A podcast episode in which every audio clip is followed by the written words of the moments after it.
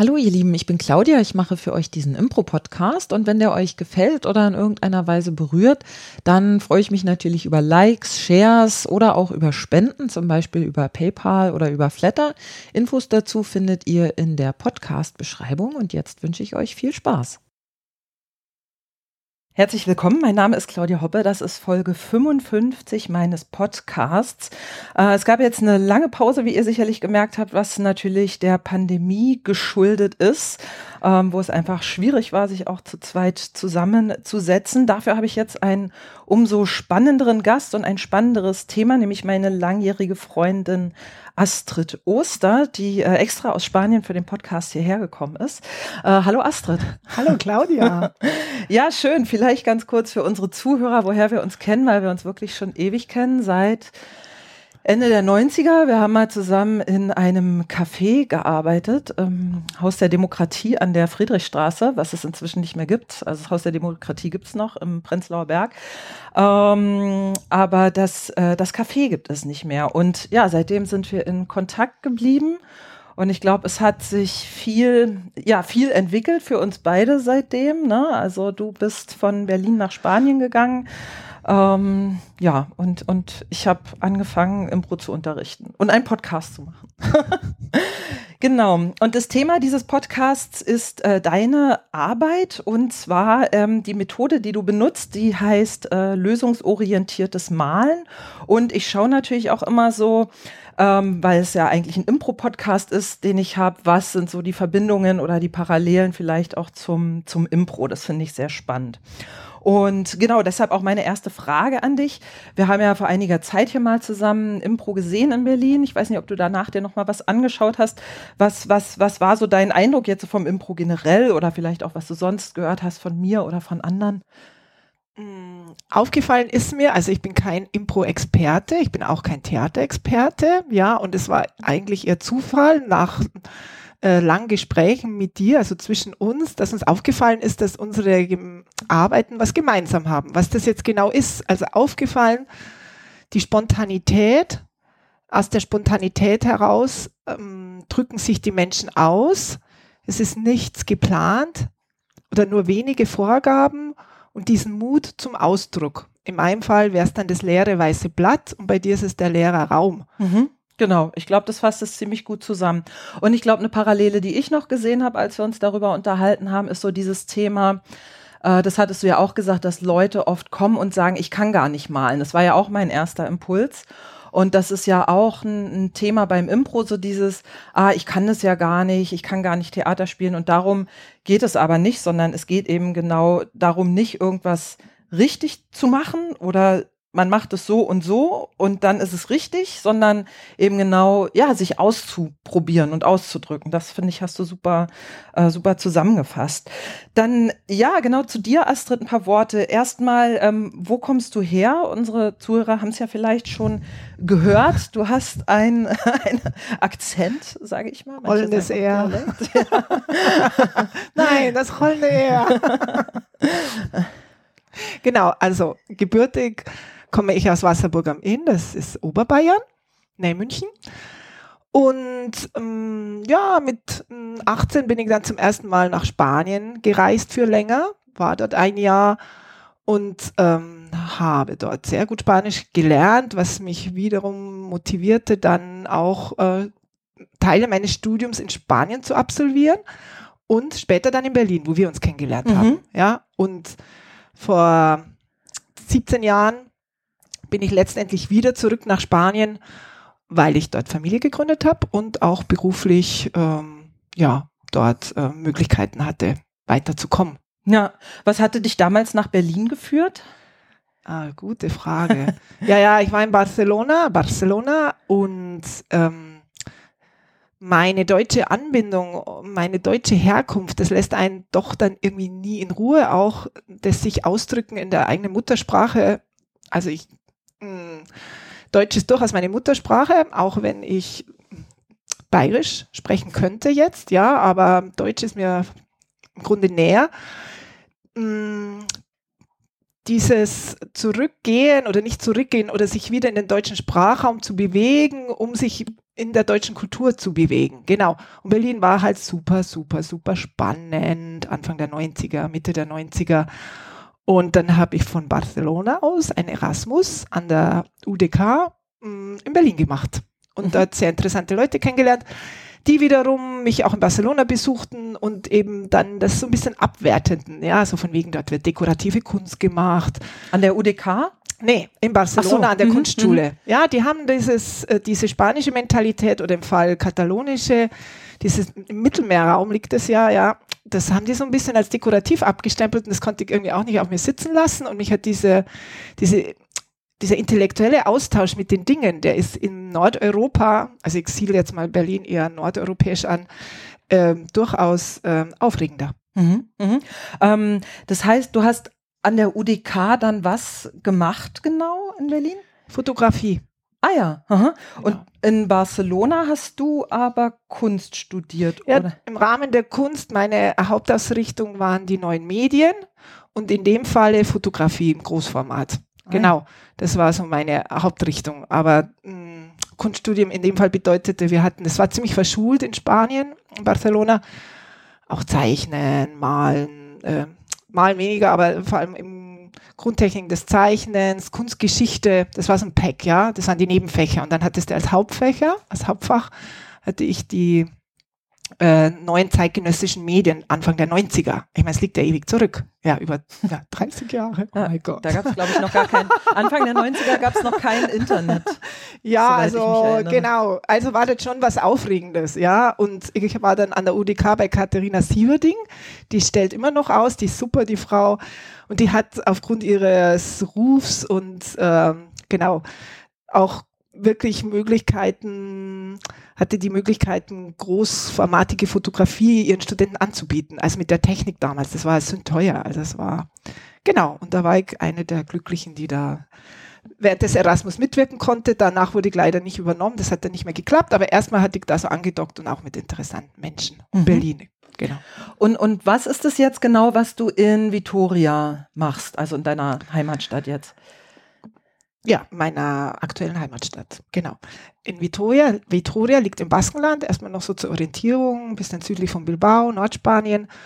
Dort lebe ich jetzt seit 17 Jahren und äh, vor acht Jahren habe ich mein Atelier gegründet äh, für Kunstpädagogik und Kunsttherapie.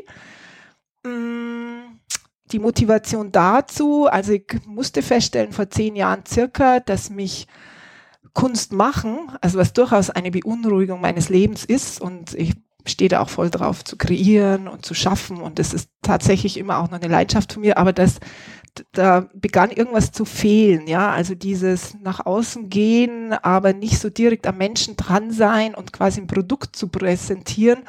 Mich hat dann immer mehr interessiert, mehr mit dem Menschen selbst zu arbeiten und genau und äh, habe dann weil ich ja, bevor ich Kunst studierte, habe ich schon mal zwei Jahre in Bremen Kunstpädagogik und Kunst, Kunsttherapie studierte ich. Das habe ich aber wegen der Kunst abgebrochen. Leider, leider, das war so eine Fehlentscheidung. Wann war das? Wann hast, wann, wann?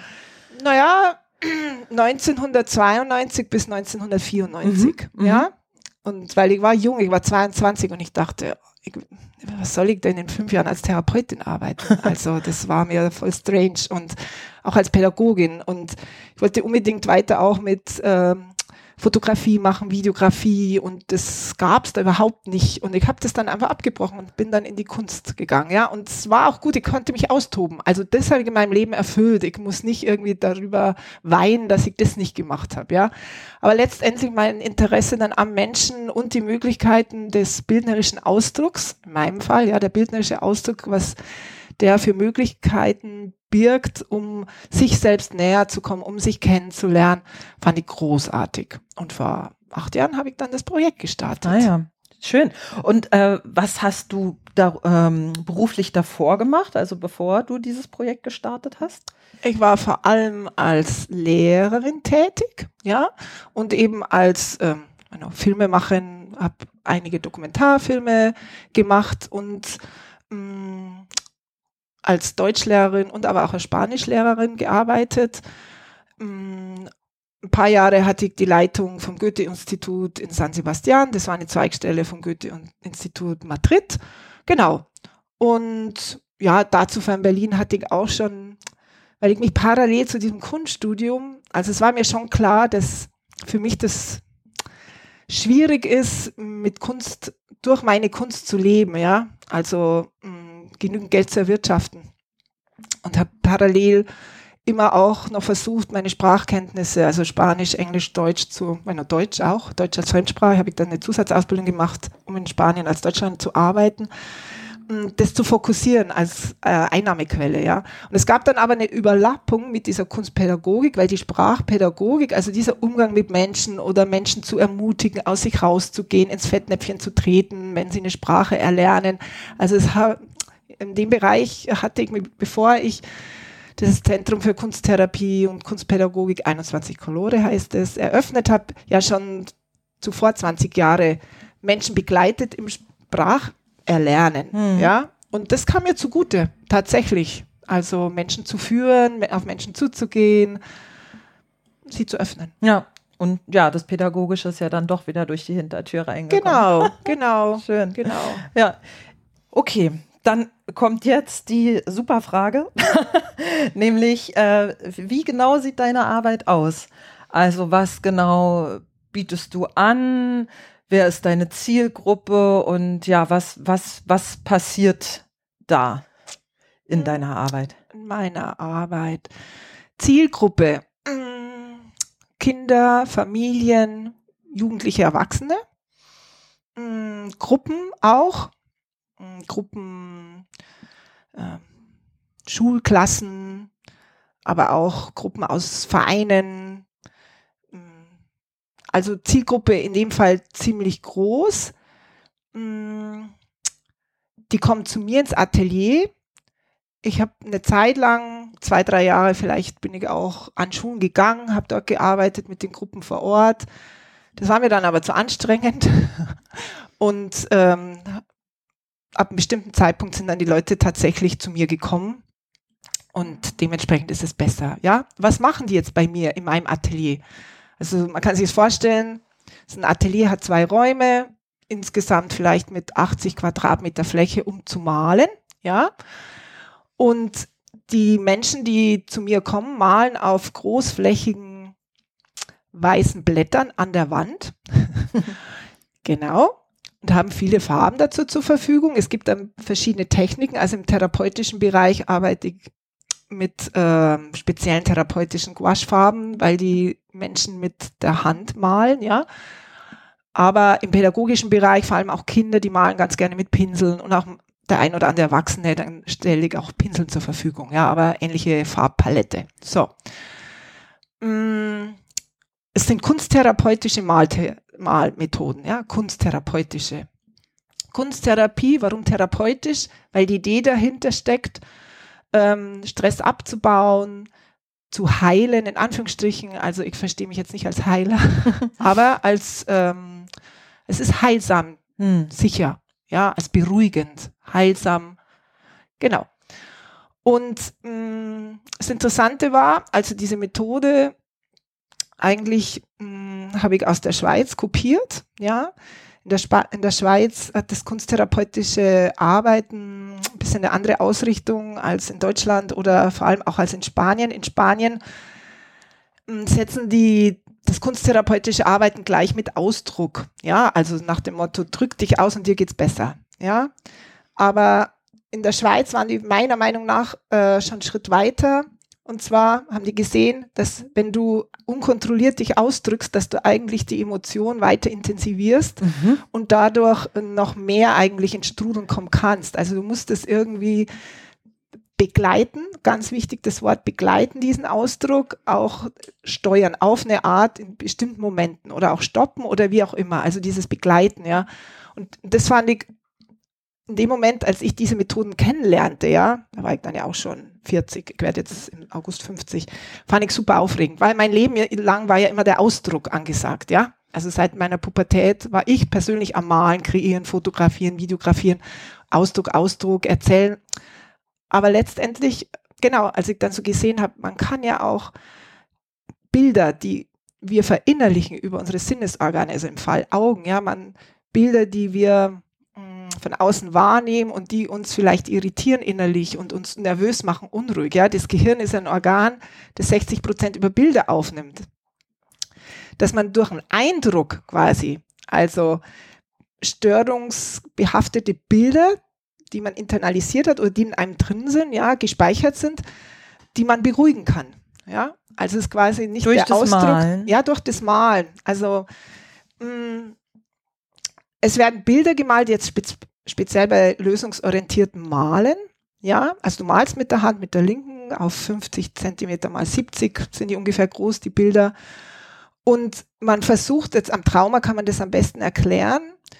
Also zum Beispiel, ja, ähm, du hattest einen Bergunfall und ähm, seit diesem Unfall es ist jetzt vielleicht niemand tödlich verunglückt, wie auch immer, aber fast, ja. Jemand ist beim Klettern abgestürzt, ist aber im Seil hängen geblieben. Hast du tierische Angst, eigentlich wieder klettern zu gehen oder in die Berge? Findest das aber total schade, weil das eigentlich deine Leidenschaft war und du möchtest das wieder machen, ja. Das könnte ein gutes, konkretes Beispiel sein. Dann wird, wenn der Mensch zu mir zum Malen kommt, wird gesucht nach dem ersten schrecklichen Bild. Also was kannst du als erstes erinnern, ja? Weil man davon ausgeht, wenn Traumata bestehen, also ein Traumata ähm, kennst du dadurch, dass du halt äh, überreagierst oder viele Ängste entwickelst in Situationen, wo es eigentlich sein sollte oder ja, was war da, was ist da? Und man guckt ähm, nach dem nach dem Erinnerungsbild und lässt es malen. Also tatsächlich im lösungsorientiertes Malen malst du Bilder, die du erinnerst. Okay? So, mit der Hilfe des Therapeuten, also ist es klar, man muss keine Vorkenntnisse haben zu malen, da wird geholfen, ja. Und es werden immer die Bilder gemalt, die du von einer Perspektive siehst. Also du machst keine Perspektiven in diesem Bild. Du siehst, was du gerade aussiehst. Also wenn ich dich jetzt gerade anschaue, dann sehe ich dein Gesicht, ja. Aber in dem Moment, wo ich den Kopf ein bisschen nach links bewege, würde ich dann auch die Ecke des Fensters sehen und das zählt nicht. Ich kann ja meinen Kopf bewegen, das ist ja dann perspektivisch, das interessiert nicht. Also es sind einfache Bilder, die da gemalt werden. Und manchmal gibt es für ein erinnert man sich an ein Bild nicht, aber hat ein ganz schreckliches Gefühl, ja. Oder man hat einen schrecklichen Ton auch. Also zum Beispiel hatte mal einer, einen, der ist definitiv genau, war niemand anders, aber der ist auch beim Klettern abgeschossen, der hatte richtig, der war lange im Krankenhaus im Koma und der hat irgendwie gar nichts erinnert.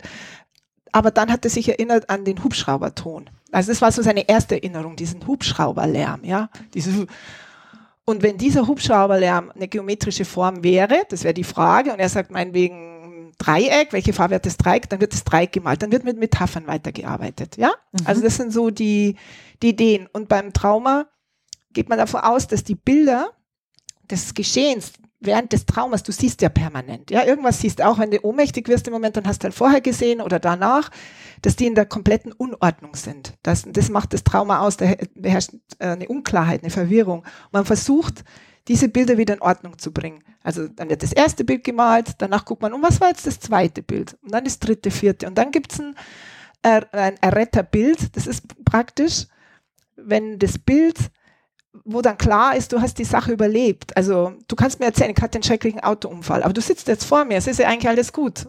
Was ist denn jetzt dein Problem? Ja, das Trauma ist das Problem. Ne? Und es gibt einen Moment in jedem Trauma, wo klar ist, du bist jetzt gerettet. Das, also das, der Schrecken ist weg. Also mhm. was jetzt passiert ist, ist weg. Ich sitze da beim, na, ne, ich habe auch meinetwegen eine Operation oder eine Geburt kann auch ein Trauma sein, ja. Und wenn, wenn du bei diesem Bild angelangt bist, bei diesem letzten Bild, dann kannst du eigentlich den Prozess abschließen. Das mhm. kann sein, dass du mit jemandem drei Monate wöchentlich malst, vielleicht auch nur sechs Wochen, vielleicht ein halbes Jahr bei Traumata. Also das ist unterschiedlich. Eigentlich ist es eine Kurzzeittherapie. Mhm. Ich weiß, ich habe jetzt viel geredet, aber es ist immer ganz schwer, ohne Bilder, ohne PowerPoint, das verbal zu erklären, ja. Hm, nee, ich fand super. Also ich konnte es jetzt so vor meinem inneren und, Auge ganz gut visualisieren. Ja, so. danke. Und ganz wichtig, es wir werden überhaupt keine psychologische Interpretation gemacht. Ja, also das ist ähm, dieses lösungsorientierte Malen oder auch das äh, bilderzentrierte Malen oder begleitende Malen. Das sind so drei Methoden, die ich im 21 Colore eben anbiete. Die haben alle einen pädagogischen äh, Winkel, ja, eine pädagogische Ausrichtung und keine psychologische, interpretative. Mhm. Also natürlich, ich habe so viele Bilder jetzt schon gesehen im Laufe der Jahre und vor allem auch von Kindern. Natürlich sehe ich manchmal, oh, da ist eine Unruhe oder klar, ich kann Dinge sehen, aber es interessiert mich nicht und noch viel weniger, die zu kommunizieren. Ähm, ich nehme die eher wahr und dann frage ich zum Beispiel die Person oder oft eben bei Kindern, hast du ein gutes Gefühl zu diesem Bild oder macht dich das jetzt kirre, was du da gemalt hast? Wenn das Kind sagt, nee, das ist doch fantastisch, ich liebe das, dann ist das okay. Dann macht es vielleicht mich kirre, ja, weil diese ganzen Spiralen oder wie auch immer. Aber wenn es für Kind okay ist, ist es okay, dann ist es auch eine Akzeptanz von seinem Sein, ja.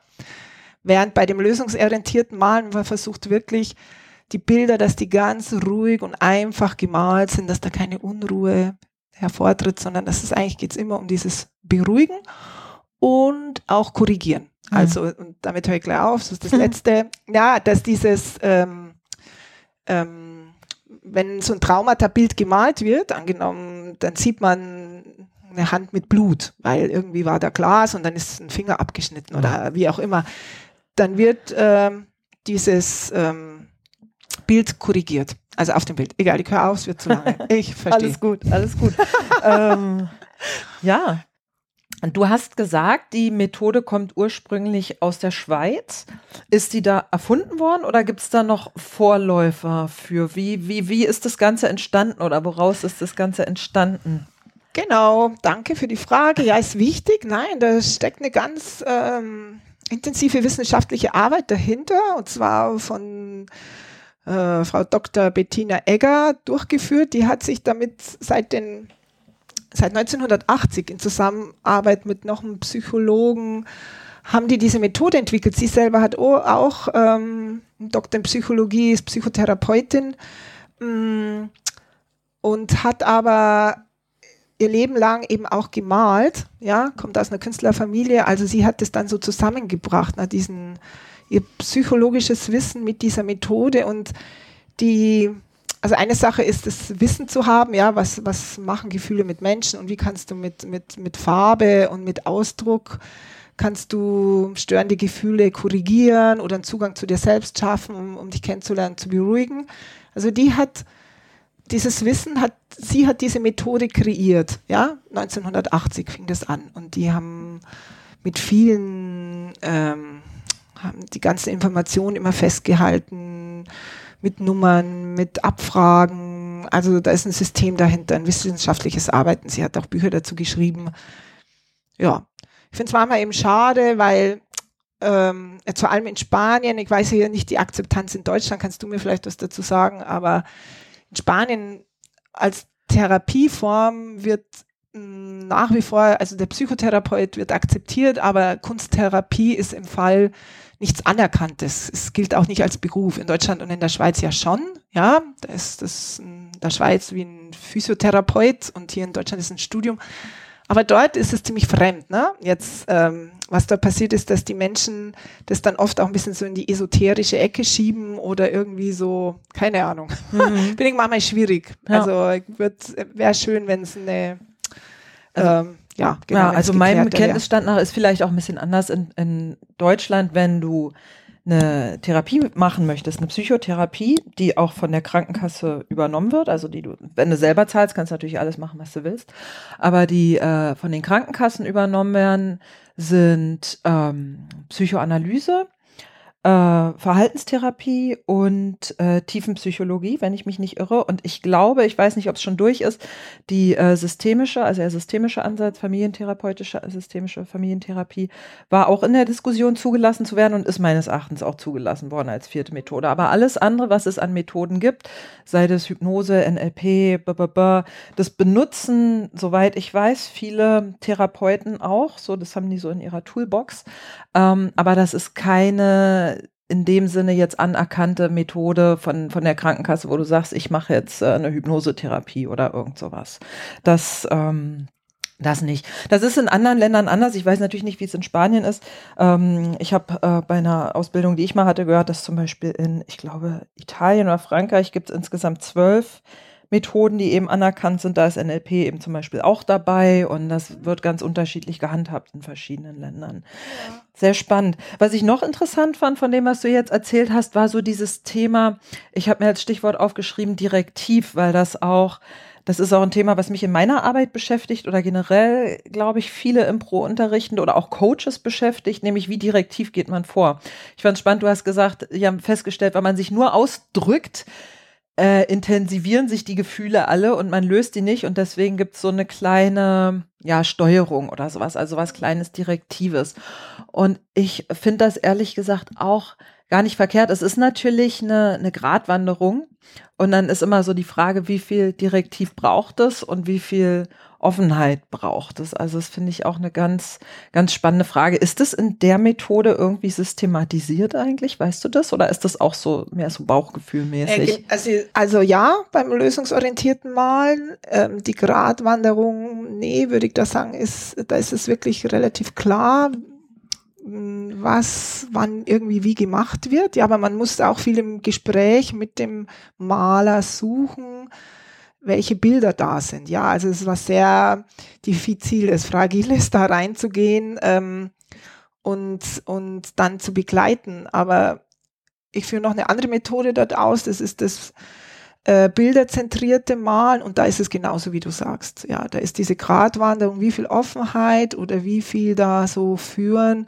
Ähm, ja, extrem muss man immer gucken, auch welche Person man äh, vor sich hat und sich selbst auch immer wieder so ähm, reflektieren oder gucken. Ja, also mhm. ganz schwierig, schwierig, schwierig. Ja, ja, ich finde es ich find's auch nicht, nicht einfach irgendwie, aber auch da ist es meines Erachtens ja so ein bisschen Trial and Error. Ne? Man lernt ja selber auch dazu ja. irgendwie.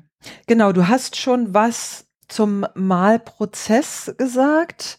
Mich interessiert trotzdem noch mal, wie ja, wie liefe so ein Malprozess im Detail ab? Also wie lang dauert es, also blöde Fragen, weiß ich nicht, aber wie lang dauert es, so ein Bild zu malen? Ist es unterschiedlich? Wird das ganze Bild vollflächig mit Farbe ausgemalt?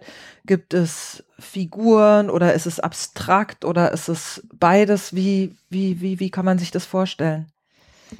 Also beim lösungsorientierten Malen ähm, meistens, ähm, wenn mit Metaphern gemalt wird, ja, dann sind es alltägliche Gegenstände, alltägliche Gegenstände im Fall oder Formen, geometrische Formen, einfache geometrische Formen, weil was alltäglich ist, also auch schon relativ langweilig ist und Sicherheit gibt und Ruhe gibt, ja, deswegen.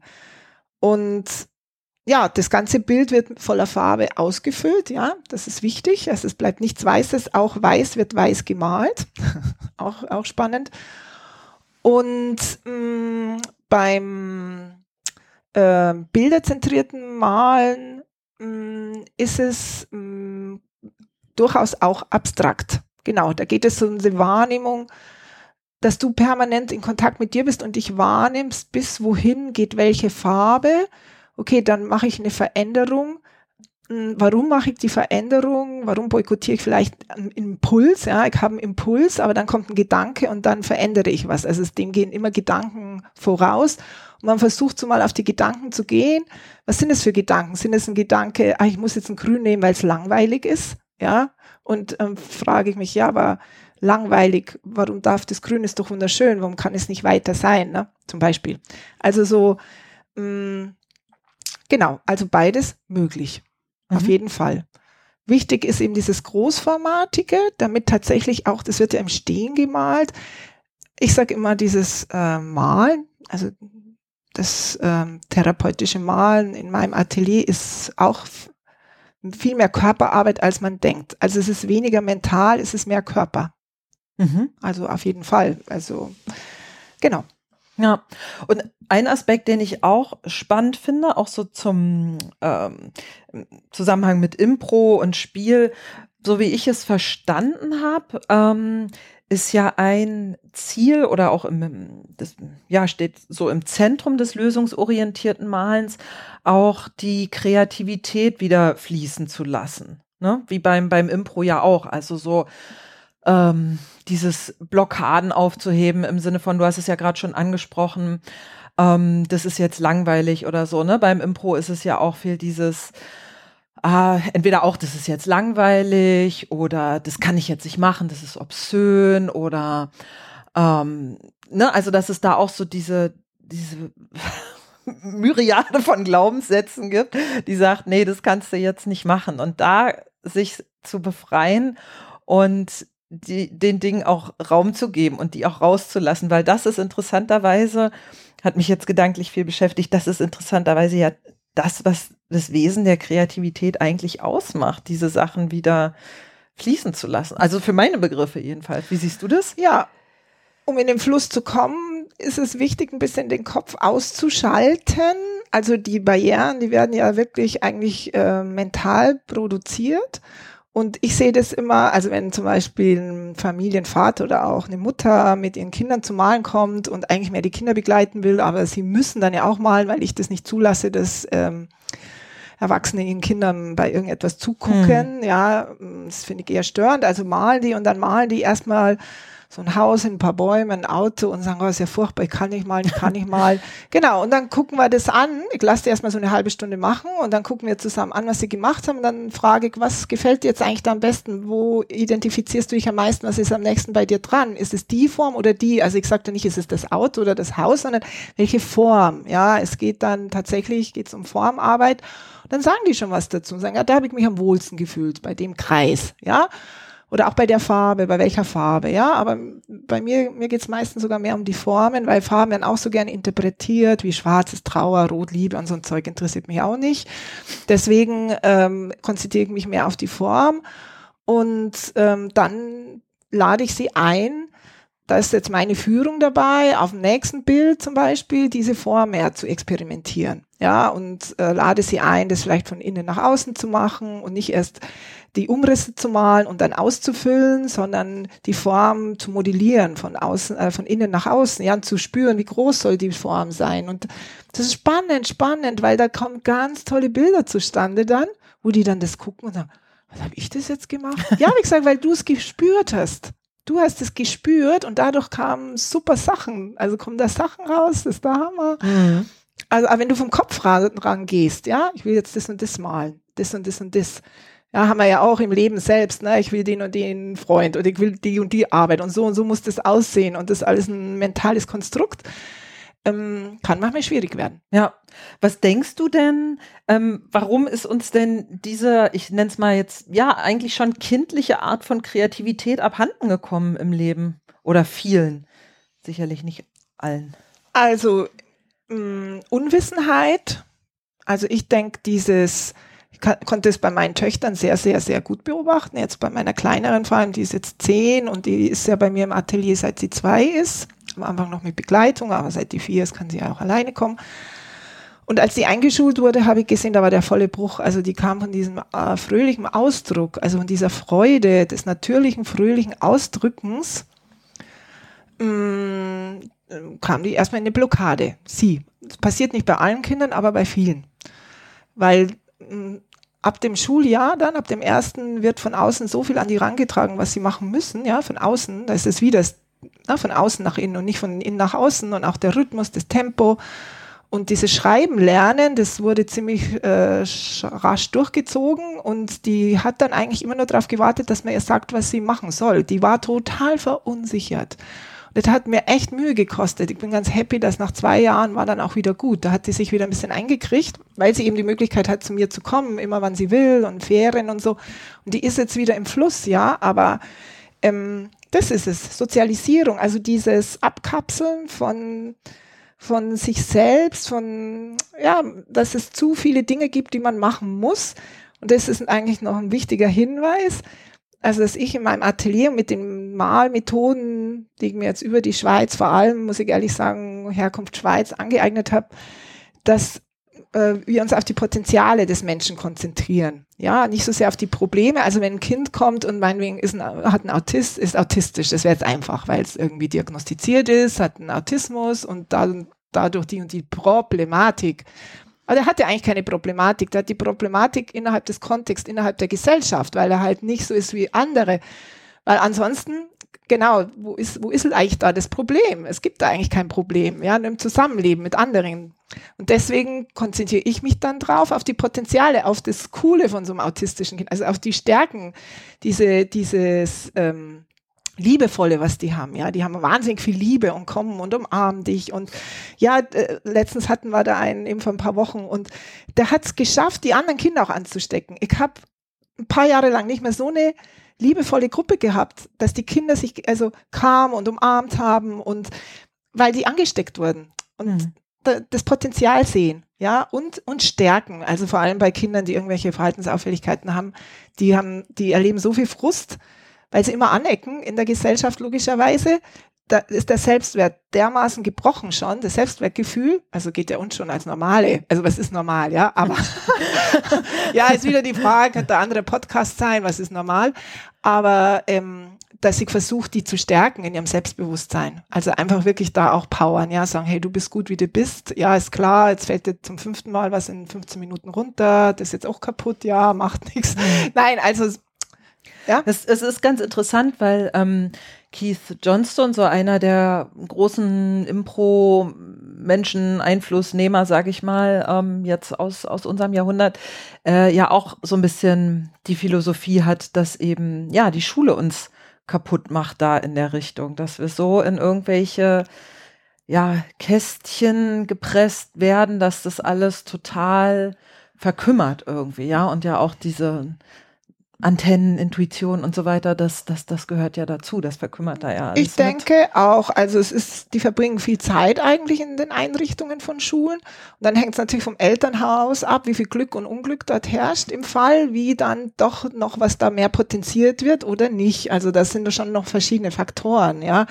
Also, aber definitiv, man kann jetzt nicht alles auf die Schule schieben natürlich, aber Eltern orientieren sich ja auch sehr viel an den Lehrern der Schule. Also da gibt es ja auch viel Kommunikation und die sind ja dem eigentlich, also hörig ist vielleicht ein bisschen zu stark ausgedrückt, aber man sucht die Gespräche von den Professionellen und der, der Pädagoge ist der Professionelle, also hörst du da auch wieder, ja.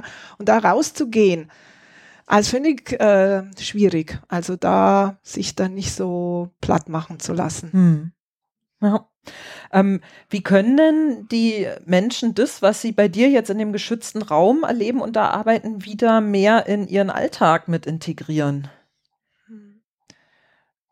Also letztendlich, ähm, die Idee ist, ähm, durch die Selbstwahrnehmung und das Erkennen von eigenen Mustern, ja, dass das sich ins Außen transportiert. Also letztendlich ist das mal Atelier Mikrokosmos, wo du Erfahrungen sammelst, ja. Und je nachdem, wie intensiv du das betreibst, mh, mm, sich das dann ja auch verinnerlicht, ja. Und du durchaus ähm, das überträgst dann auf dein Alltagleben, ja. Und dementsprechend mm, Momente wahrnimmst, denkst, oha, ja, und da vielleicht einen Umkehrschluss ziehen kannst oder eben da anders handelst, reagierst oder wie auch immer. Jetzt erstmal so vom Verhalten, ja. Und was äh, Traumata anbelangt, das ist eigentlich dieses lösungsorientierte Mal nochmal geht man davon aus, dass da einfach eine Heilung stattfindet, eine Beruhigung und dadurch die Beziehungen nicht mehr so konf also konfliktreich sind, ja, im Fall Beziehungen zum Beispiel oder auch beim Entscheidungstreffen, dass du einfach eine Entscheidung triffst, ja, genau. Oder Symptome, die du hattest, Angst zum Beispiel, dass du plötzlich merkst, in der Situation hast du jetzt nicht mehr so viel Angst, nachdem du acht äh, Sitzungen bei Maltherapeuten hattest mhm. mit lösungsorientierten Malen. Also ja. das sollte sich dann schon erkennbar zeigen. Und weißt du, was für gewöhnlich mit den Bildern passiert, die die Leute malen? Behältst du die oder nehmen die die mit? Nein, die, die nehmen die auf? mit, aber ich sage, hey, das ist euer Schatz, ich roll das ein, du machst, was du willst, du kannst die verbrennen, du kannst die aufbewahren, du kannst die ausstellen, du kannst die verschenken. Aber es ist deins. Ja, ist ganz wichtig. So, und es gibt tatsächlich Leute, ja, die nehmen, die suchen dann die aus, die sie toll finden und äh, andere lassen sich hier und die werfe ich dann irgendwann weg. Hm. Ah, okay. Was denkst du denn, wir haben es ja gerade schon so ein bisschen angesprochen mit dem Thema Schule, hm, aber was denkst du, ist jetzt auch eine große Frage wieder, ja. aber welche, welche gesellschaftlichen Veränderungen oder was für eine Art gesellschaftlichen Wandel bräuchte es, um solche Dinge eben wie Kreativität oder nenn's von mir aus Intuition oder ja, um sowas wieder besser leben zu können. Hm. Vielleicht auch Spiel ist ja auch, auch Ja, was. Spiel ist ein wichtiges Wort, definitiv. Ne? Also Entschleunigung langsamer, ne? also langsamer an die Dinge rangehen. Geschwindigkeit rausnehmen, mh, mm, uns das Spiel zulassen, also dass der Wert des Spiels nicht so degradiert wird. Degradiert ist das Wort, weiß ich nicht. Also degradiert. Ab, äh, degradiert, mhm. ja, Entschuldigung, manchmal habe ich mit Wörtern ein bisschen Schwierigkeiten, aber weil ich eben in verschiedenen Sprachen spreche, genau. Ähm, wird es so abgewertet. Es wird eigentlich abgewertet, man, Spiel ist gleich Definition, ist gleich ähm, Freizeit, Spaß und ist irgendwie nichts Erstrebenswertes. Also es ist es kein vor allem zielorientiert, es hat kein ergebnisorientiert, es ja. gibt kein Ergebnis, ja. Und es ist oft, das ist zumindest was, was mir begegnet, es wird oft als kindisch gleichgesetzt und aber ähm, wobei das Kindische nicht positiv konnotiert ist, sondern schon abwertend. Ne? Also so dieses, du bist doch kein Kind mehr. Ne? Also weil ich zum Beispiel weiß ja, ich sammle diese ulkigen Figuren oder was weiß ich, mhm. Bilder oder Tassen und wenn dann, keine Ahnung, irgendwer kommt, ist so, ja, aber du bist doch kein Kind mehr. Oder wenn ich mit so einem großen Schwimmreifen zum, zum See gehe oder sowas, ne? genau. ne? Ähm, wo ich denke, ja, ja, stimmt. Und? so. also als das, das, also es ist eigentlich krass, wenn ich jetzt drüber nachdenke, wie das abgewertet wird. Ne? Total, ne? so. total. Klar. Also wie sollen wir denn Menschen mit Selbstwert ranziehen, wenn, wenn, wenn das Kindsein so abgewertet ist? Spiel ist gleich Kindsein und Kind ist man nicht mehr ab 18 oder ab 14, wie auch immer. Mhm. Und Spiel wird dann im Erwachsenenalter akzeptiert, wenn es einen Wettbewerb geht. Ne? Ja. Das Fußballspiel, das Tennisspiel oder wie auch immer, ja, Kartenspiel, aber im Sinne immer so, also Wettbewerb, Preise gewinnen und Höchstleistung bringen. Also, aber da ist ja auch eigentlich kein Spiel mehr. Ja, ja. eigentlich ist es dann äh, Leistung und ja, dieses Spielen, das ist ein Wertewandel. Da ist eigentlich das da, hey, Spielen ist cool. Ja. Ist super. Ja, sehr schön. Ähm, Finde ich eigentlich schon super als Schlusswort. Ja. Gefällt mir sehr gut. äh, es sei denn, es gibt jetzt noch irgendwas ganz Wichtiges, was du noch sagen möchtest, was jetzt noch offen geblieben ist. Oder vielleicht gibt es noch äh, eine Frage, die du beantworten möchtest, die ich jetzt nicht gestellt habe. Oh je. Oh je. nee, ich, will, ich würde gern die Menschen ermutigen, die diesen Podcast hören oder auch alle anderen sich äh, dem zu stellen, also in die Kreativität zu gehen. Also ich bezeichne mm, mein Atelier auch oft so als ein Fitnesscenter der Kreativität. Kreativität ist ein Muskel, der gestärkt werden kann. Und wenn du das halt nie machst, dann hast du das auch nicht. Und das hat nichts damit zu tun mit Können und Nicht-Können. Den musst du einfach anschieben und trainieren. Also dein Kreativitätspotenzial ist da und dich dem stellen und das auch so sehen, dass es ein Grundbedürfnis eigentlich ist, aber sehr verschüttet. Davon gehe ich aus. Und ähm, umso mehr die Leute wieder Zugang zu ihrer Kreativität bekommen und die auch leben, ich denke, umso stärker werden die und auch umso stärker ist die Gesellschaft. Deswegen würde ich da erstmal die Ermutigung aussprechen. Sehr schön. Super. Dann, ähm, Astrid, du hast bestimmt eine eigene Webseite, wo man mehr über dich erfahren kann. Wie lautet die? Ja, ich gebe bekannt, aber die ist im Moment auf Spanisch. Aber das kommt schon irgendwann mal, dass die auf. Ja, ja, genau. Also ähm, 21colore.com. Colore mit K. 21colore.com. Genau. Sehr schön. Und ähm, Machst du auch irgendeine Art von, von Arbeit noch in Deutschland oder im Moment wirklich nur in Spanien? Im Moment nur in Spanien, obwohl mittelfristig reizt es mich sehr, auch im deutschen Sprachraum tätig zu werden. Genau, weil es mich einfach reizt. Wie ist da die Szene so oder die Situation? Für, die müsste ich erstmal so ein bisschen eruieren. Genau. Genau, das müsste ich erstmal, also wirklich auch erforschen und ein bisschen gucken, ja. Müsste ich mal sehen. Mhm. Weil ich bin wirklich tatsächlich so kundenorientiert sehr auf die spanische Mentalität ausgerichtet und was die brauchen, was ich so zum Anfang gesagt habe. Ich weiß, ich kenne die und ich weiß, wo ich die abholen kann. Und das weiß ich am deutschen Markt jetzt gar nicht. Also mhm. ist mir echt ziemlich strange, wenn man so lange weg ist und nur zwischendurch mal andockt, kann man das nicht so sehen. Also ich zumindest noch nicht. Und deswegen ein bisschen ausprobieren, rumprobieren. Und auch für meine persönliche Entwicklung ist es natürlich sehr günstig, wenn ich die deutsche Sprache mehr wieder äh, praktiziere und mit reinnehme, auch so für mein Denken, ja. Und deswegen bin ich dir auch sehr dankbar, Claudia, dass du mich da eingeladen hast zu deinem Podcast, weil ich mich ja in Deutsch ausdrücken muss. Und das bringt das, ähm, ja, bringt auch wieder einiges in Gang, denke ich. Sehr schön. Super, vielen Dank, lieber Astrid. Ja, danke dir. ja, das war Folge 55 meines Podcasts und ähm, ja, Astrid und ich, wir sagen Tschüss. Tschüss. Hasta luego. Das war eine weitere Folge meines Impro-Podcasts. Wenn es euch gefallen oder irgendwie berührt hat, dann freue ich mich natürlich über Likes, Shares oder über Spenden, zum Beispiel via PayPal oder via Flatter. Infos dazu findet ihr in der Podcast-Beschreibung.